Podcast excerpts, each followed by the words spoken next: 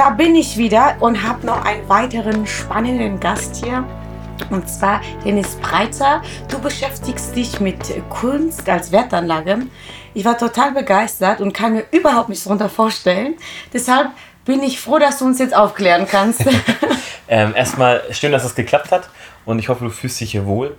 Ähm, das ist ganz spannend deswegen, weil das Thema Kunst und Kapital hat so ein bisschen so eine Hassliebe. Ähm, die Kunst selber sagt äh, immer auf der einen Seite, ja, es hat überhaupt nichts mit Kapital zu tun und es ist Kommerz. Auf der anderen Seite gibt es eine, einen riesen Kunstmarkt mit mehreren Milliarden Umsätzen im Jahr, der eigentlich genau auch darauf abzielt. Also diese Beziehung zwischen Kunst und Kapital ist schon immer so ein Hin und Her. Und was wir letztendlich machen, ist nichts Neues. Wir haben uns damals 2008, 2011 angeschaut, was gibt es denn für Thematiken, für Märkte, die anders funktionieren, aus anderen Gründen. Man kommt relativ schnell in den Bereich Sachwert hinein, weil die Aktien logischerweise in diesen Jahren nach unten gerauft sind. Und ähm, dann kommt man auch irgendwo auf das Thema Kunst. Und die Idee oder die Ambition war hier, als äh, Unternehmen, wir haben damals zu dritt gestartet, äh, da bin ich, äh, also eigentlich, der ist groß zu nennen, eigentlich der Geschäftsführer Dr. Arne von, von Neubeck, der es auch mit initiiert hat. Und die Idee war zu sagen, hier ein Feld zu besetzen, auf der einen Seite ein Asset anzubieten, also ein Sachwert anzubieten, als Wertspeicher, als Investment, je nachdem, aus welchem Blickwinkel man es betrachtet, diesen aber nicht wie bisher nur den Vermögenden zugänglich zu machen, weil das gibt es schon, sondern auch den Privatinvestoren, den Privatanlegern. Und daraus ist dann ein Unternehmen gewachsen, die Global Fine Art, ähm, wo es inzwischen auch ganz viele Bereiche reingeht. Wie kann man steuerlich damit handhaben? Wie kann man Kunst als Leasingmodell zum Beispiel in Unternehmen hereinbringen, um eine Kombination zu haben aus Image-Transfer und gleichzeitig das aber auch als Betriebsausgabe zum Beispiel abschreiben zu können. Also gibt es eine Fülle von Möglichkeiten, die man damit besetzen kann. Und davor war letztendlich einfach die Idee zu sagen, okay, ich brauche einen Sachwert, der als Weltspeicher dient. Und deswegen haben wir uns damals auch für das Thema Kunstfotografie entschieden, weil das nochmal ja, einen ganz anderen, ganz andere Eigenschaften hat, auch Vorteile gegenüber anderen Thematiken und vor allem, das ist eigentlich einer der wichtigsten Punkte, es ist bezahlbar. Also ich kann ähm, museale Kunst im Fotografiebereich erwerben und museal sage ich jetzt deswegen, wir müssen ein bisschen Begriffe machen. Ähm, museal bedeutet, es ist Museumsware. Wenn ich das jetzt mhm. in der Investmentsprache lasse, wäre es so ein DAX-Wert. Ja, okay. und ähm, wenn man sich mit Investment beschäftigt, weiß man, dass man auf der einen Seite streuen sollte. Deswegen sollte man verschiedene Thematiken machen. Da ist Kunst auch nur ein Baustein. Und gleichzeitig sollte man natürlich mit den Blue Chips, mit den Hausnummern, mit den DAX-Werten hantieren. Also die Unternehmen, die, äh, ja, die gezeigt haben, dass sie über mehrere Jahre hinweg erfolgreich arbeiten. Und in der Kunst ist es dementsprechend, wenn man mit musealer Ware macht ähm, und hantiert. Und in diesem Bereich sind wir dann letztendlich rein und machen tatsächlich nichts Neues. Also 86% der Vermögensverwalter arbeiten mit dem Thema Kunst, mal mehr als Investment, mal mehr als, ähm, als Servicegedanke. Und äh, auf der anderen Seite gibt es ganz große Kunstsammler. Also Reinhold Wirth kennt man wahrscheinlich gerade in Deutschland sehr gut, der ein großer Kunstsammler ist, aber Michael Ballack sammelt auch Kunst, mhm. Madonna sammelt Kunst. Ähm, und das machen die alle aus, einer, aus verschiedenen Gründen. Viel spannender ist aber, wenn man sich anschaut, welche Unternehmen machen das nämlich. Und das machen ganz viele Banken und Versicherungen. Und natürlich ist das auch ein Image-Thema, also sich damit zu schmücken. Aber gleichzeitig wissen die auch, wenn die Hausnummern kaufen, dass die Hausnummern auch noch in einiger Zeit Hausnummern sind und dementsprechend als Wertspeicher sehr gut funktionieren. Wer bestimmt den Wert für den, für den Kunst? Also du sagst jetzt Musealware wie, wie wird das denn gefiltert? Das heißt, ich bin jetzt Künstler, ich mache irgendwas, wie komme ich da rein jetzt zum Beispiel? Okay, also da vorne rein, ich bin, ich komme überhaupt nicht aus der Kunstrichtung. Ja? Äh, muss man auch ganz klar sagen, ich bin kein Kunsthistoriker und kein Experte in diesem Bereich. Was wir machen ist, wir arbeiten mit diesen Experten zusammen, um, ähm, um einfach auch eine Fülle an verschiedenen Meinungen und auch Expertisen abbilden zu können. Die könnte ich niemals nachholen, keine Chance. Ähm, also du kennst dich überhaupt nicht mit Kunst aus, so gesehen. Du mich, holst nur Leute, die sich mit Kunst auskennen. Wir mal so, ich kenne mich schon mit Kunst aus, ich werde aber nie so vermessen, deshalb zu bewerten, was Kunst ist und was nicht. Ja? Die Leute, die seit 30 Jahren in diesem Bereich unterwegs sind und selbst die sind sie nicht immer einig. Ja? Und es hat einen Grund. Ähm, deine Frage ist, deine Frage ist eigentlich total simpel, aber es gibt so viele Blickwinkel, äh, wenn man die Antwort sich betrachtet. Ähm, du kommst ja selber aus dem Marketing das Thema ist ja auch immer, was wird einem Wert zugemessen. Das eine ist, also Unternehmen machen Produkte Und dieser Wert von etwas entsteht ja im Kopf. Und das ist bei ganz vielen Dingen so. Bei Kunst ist es letztendlich so, dass es für mich ganz einfach ist, weil ich bin Kaufmann und für mich entscheidet das der Markt. Ja, also ich kann, ich will gar nicht und kann auch gar nicht bewerten, ist das jetzt Kunst? Dann müsste man nämlich weitergehen, ist es qualitativ hochwertige Kunst oder nicht? Ja, ab wann ist Kunst Kunst? Unfassbar schwierige Frage. Ähm, muss ich gar nicht. Gott sei Dank muss ich das nicht beantworten. Mhm. Ich sage mir einfach, okay, welche Werke sind seit mehreren Jahren, bestenfalls Jahrzehnte, am Markt irgendwo gehandelt worden. Auktionsmarkt, Galeristenhandel, ähm, kann man alles nachschauen oder über die Netzwerke letztendlich ähm, herausfinden und sagt, okay, wie ist denn die Preisstruktur? Das mhm. ist ein Punkt, also ein Track Record würde man sagen, für das wunderschöne englische Wort. Und gleichzeitig so die Hausnummern rauszufinden, ist gar nicht so schwer. Es gibt äh, von den großen Kunstmagazinen gibt's Listen, die 100 wichtigsten Künstler der Welt. Da fallen ein Großteil davon schon mal raus, weil die nicht für ein paar Tausender zu haben sind. Mhm. Und dann schaust du dir an, okay, was ist da noch da? Ist es zu bekommen? Und äh, that's it.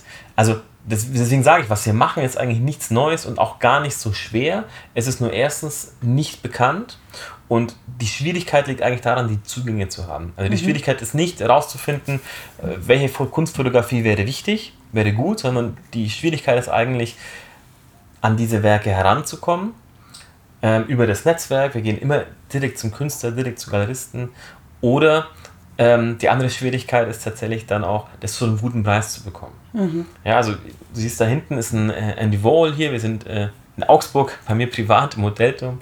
Ähm, und, er sagt das ja, nicht so mit dem Privat, nein, dann denken die Leute, ich habe hier übernachtet und wir machen das noch schnell. Nein, nein, natürlich nicht. Es gab Brezen, aber, aber die habe ich heute Morgen geholt und da war ich alleine.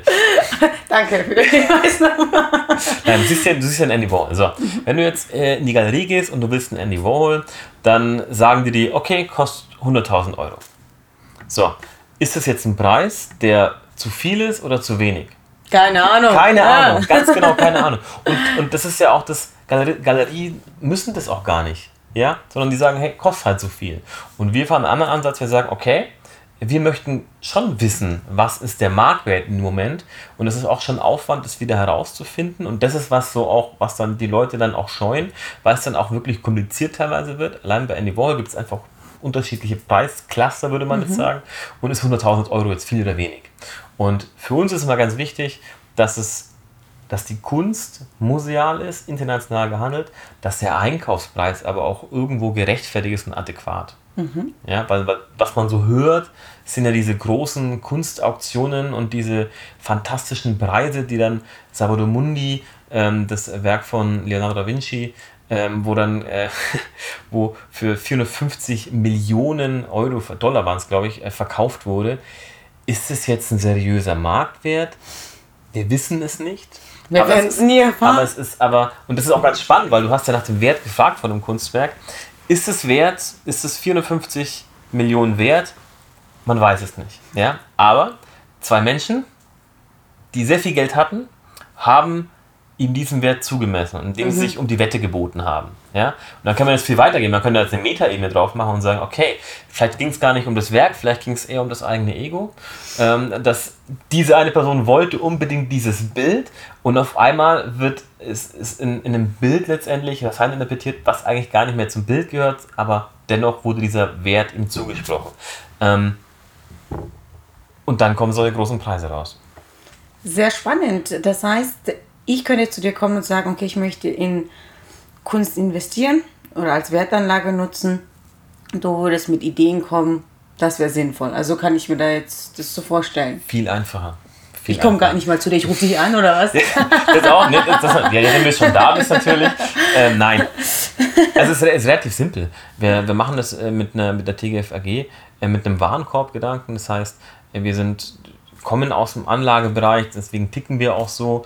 Du sagst uns eine Summe, ich äh, sage jetzt mal 50.000 und äh, sag, okay, dann kann man 50.000 Euro, bekommst du einen Warenkorb, wo verschiedene Werke von verschiedenen Künstlern mit drin sind und Das kaufst du, wird im Zollverlager in der Schweiz eingelagert, hat den Hintergrund, dass es gesichert, versichert ist und weil wir in Deutschland sind und alle Steuern sparen wollen, natürlich keine Mehrwertsteuer ausgelöst wird. Ja. das wird hier jetzt gelöscht an der Stelle. Nein, äh, vollkommen legal. Ah, ist das legal? Ja, super. Will doch keine illegalen Sachen sagen. Nein, das ist vollkommen legal. Das ist, weil, es, weil es nicht in den Markt eingeführt ist. Deswegen heißt es Zollfreilager. Okay. Ja. Ähm, und das ist, das ist eigentlich, that's it. Und dann hast du das und solltest immer mit einer, mit einer mittel- bis langfristigen ähm, Anlagehorizont auf jeden Fall mitnehmen.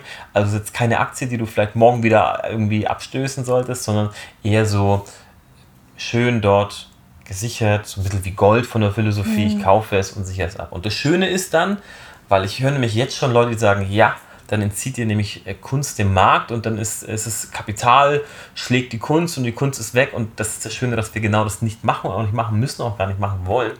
Wir haben im Moment 3000 Werke im Zollfreilager, die under Management sind dort und machen natürlich Ausstellungen. Und das ist eigentlich, was richtig Spaß macht dann, wenn du die Kunst weiterhin leben lassen kannst. Und das natürlich kommt in, uns zugute für Imagegründe, mhm. kommt der Kunst selbst zugute, deswegen arbeitet die Kunst auch gerne mit uns zusammen und kommt den Kunden zugute, weil die natürlich ein Preissteigerungspotenzial haben.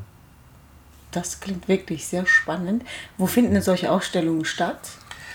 Ja, wir sind kurz nach Corona jetzt. Ähm, Nirgendwo. Gerade war es ein bisschen schwierig. Ähm, wir hatten in Berlin, in Zürich, Shanghai ist dieses Jahr geplant gewesen. Ähm, das ist jetzt so ein bisschen eher abgesagt. Ähm, also das ist schon so, dass man damit was machen kann. Ich muss jetzt auch sagen, wir sind jetzt keine, sind, ich bin kein Eventmanager, der jetzt Ausstellungen organisiert ständig, aber wir bieten es gerne an und natürlich ist es auch die Philosophie des Unternehmens zu sagen, okay, wir wollen es wir mit anbieten. Aber rein theoretisch könnte ich jetzt zum Beispiel ähm, als Unternehmer, ich habe eine Kanzlei, die Werke kaufen auch bei mir aufhängen. Also ich muss das jetzt nicht dort lagern, so gesehen, also genau. du kannst es ja gestalten, wie du meinst. Genau, gibt's, das ist auch, das ist auch die, jetzt kommen wir in einen Bereich, der auch super spannend ist, aber gedanklich ein bisschen schwierig zu fassen. Es gibt auf der einen Seite die TGF AG, das ist Kunst als Wertspeicher, museal, ich habe gesagt DAX-Werte, Hausnummern. So.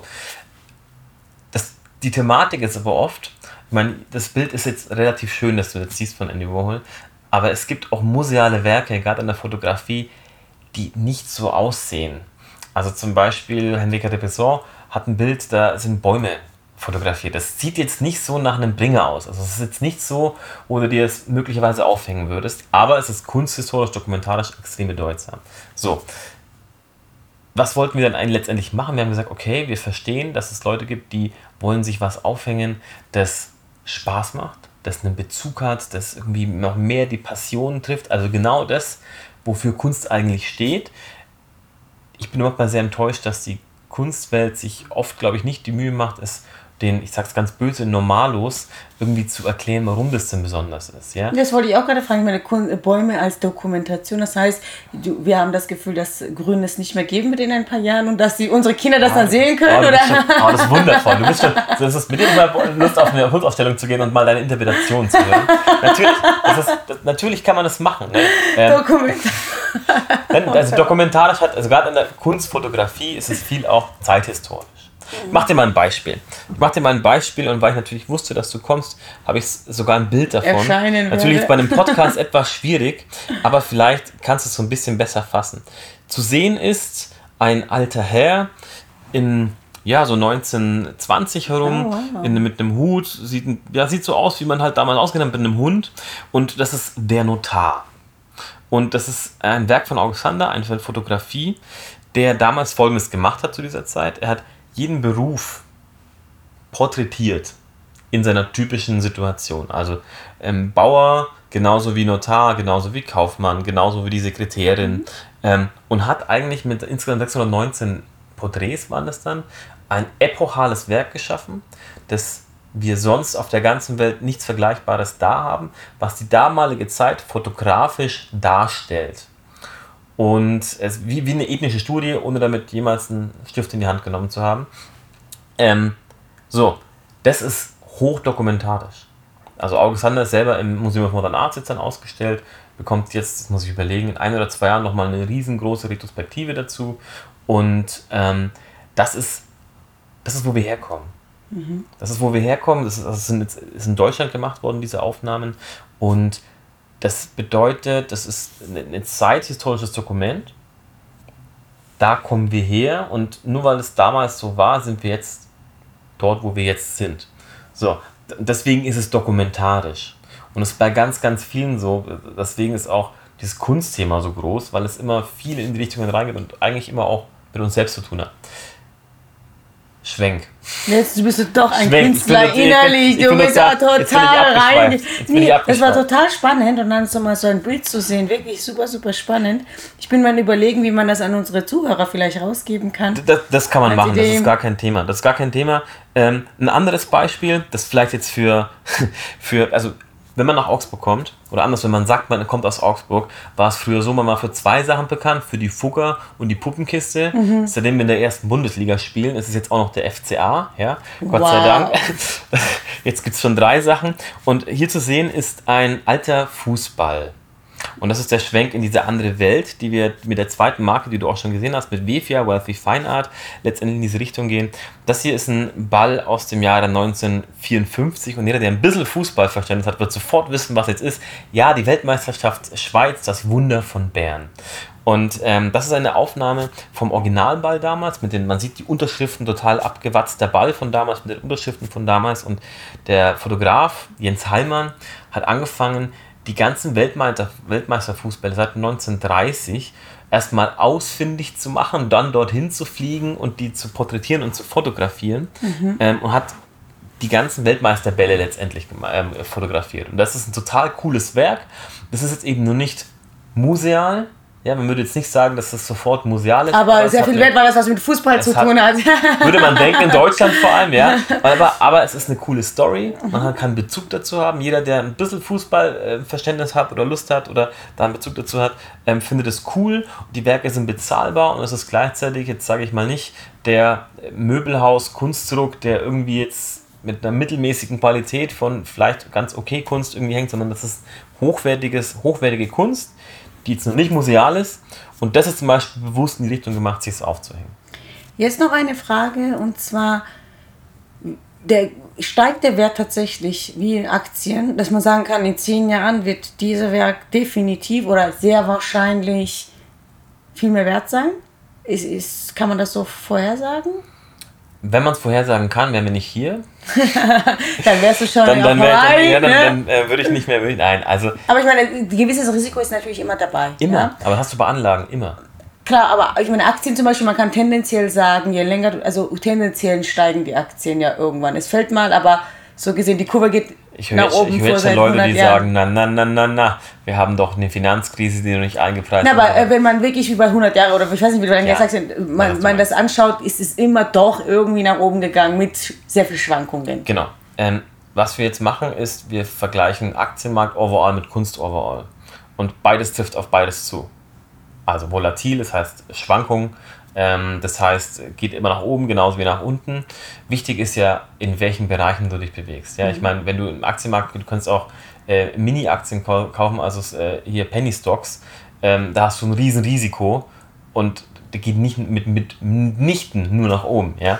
Aber wenn du natürlich den DAX sagst und sagst, okay, du nimmst so diese typischen Hausnummern, die Blue Chips, sagt man, dann hast du natürlich in der Regel ein stetiges, ein stetiges Wachstum. Warum? Weil im DAX die besten 30 Unternehmen sind wenn du das jetzt auf die Kunst beziehst und dir schaust, okay, ähm, verschiedene, es gibt verschiedene Kunstrichtungen, ein paar davon sind eher besser geeignet, ein paar davon sind eher schlechter geeignet. Fotografie ist eher besser geeignet, logischerweise, deswegen sind wir dort auch. Und hier bewegen wir uns ja auch in diesem DAX-Bereich. Ja, also mhm. August Sander ähm, ist einer der wichtigsten Fotografen des letzten Jahrhunderts. Mhm. Ähm, und das ist so ein DAX-Wert. Und natürlich gibt es da mal Seitwärtsbewegungen. Ähm, nach unten rauschen ist eher unwahrscheinlich, muss ich ganz ehrlich sagen, in diesem Bereich. Mhm. Nochmal, Kunst overall kann es auf jeden Fall passieren. Ja. ja. also ich könnte jetzt auch ein Bild machen oder ein Bild malen, dann nenne ich es breiter.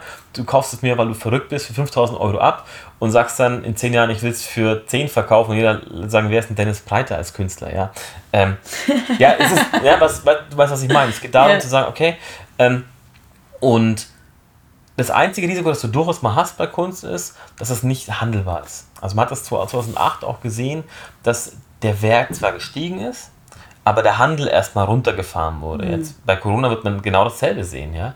Ähm, dass erstmal der Handel nicht stattfinden konnte.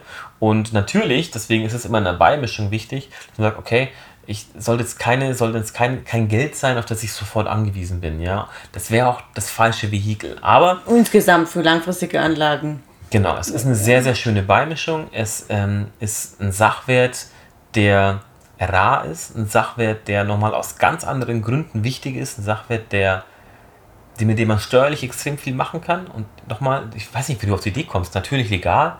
Ja. Weiß ich nicht, immer wenn ich Schweiz und Steuern und Nichtzahlen höre, habe ich schon meine Assoziation. Wir müssen mal eine Folge machen über Framing, dann kannst du dich damit beschäftigen. haben wir tatsächlich. Da haben wir Vorurteile. Sehr Allerdings, na gut, wenn du dich ja jetzt nicht so auskennst, ich habe dich nicht verurteilt, sondern das Konzept selbst. Nein. Ähm, und dann ist, es, dann ist es eine wunderschöne Beimischung und was uns eigentlich am meisten Spaß macht, ist, oder jetzt inzwischen Spaß macht so wirklich, dass wir merken, am Anfang sind wir wirklich mit Finanzdenken und einem Finanzkonzept gestartet, um Hintergrund Kunst gearbeitet. Jetzt so langsam wechselt sich das auch mit der TGF AG, die Leute auch anfangen, die Kunst dahinter also die kommen in Berührung mit dem Thema. Ja, du ja auch anscheinend, ja, ja. weil du hast ja jetzt äh, super Beispiele genannt und gezeigt, wo ich sage, naja, so Kunst unerfahren wirkst du jetzt ja, nicht. Ja, wäre auch schlimm, ja. Äh, und es ging jetzt eben so weit, dass wir mit WFIA, mit Wealthy Feinheit, der zweiten Marke quasi gesagt haben, okay, wir wollen in Richtung gehen, um nochmal dieses, diese Story hinter der Kunst, ja, nochmal herausarbeiten und die Leute, die, die sagen, okay, sie haben schon Kunst als Sachwert im Zollfreilager und da gibt es immer, und das ist so ein, auch ein typisches Rollenverhältnis, dann immer meistens sagen es dann die Damen ähm, bei einer Ehe, sagen dann, ja, aber ich würde jetzt schon noch gerne irgendwie eins bis fünf Bilder irgendwie zu Hause haben. Sage ich, ja, genau, und dafür haben wir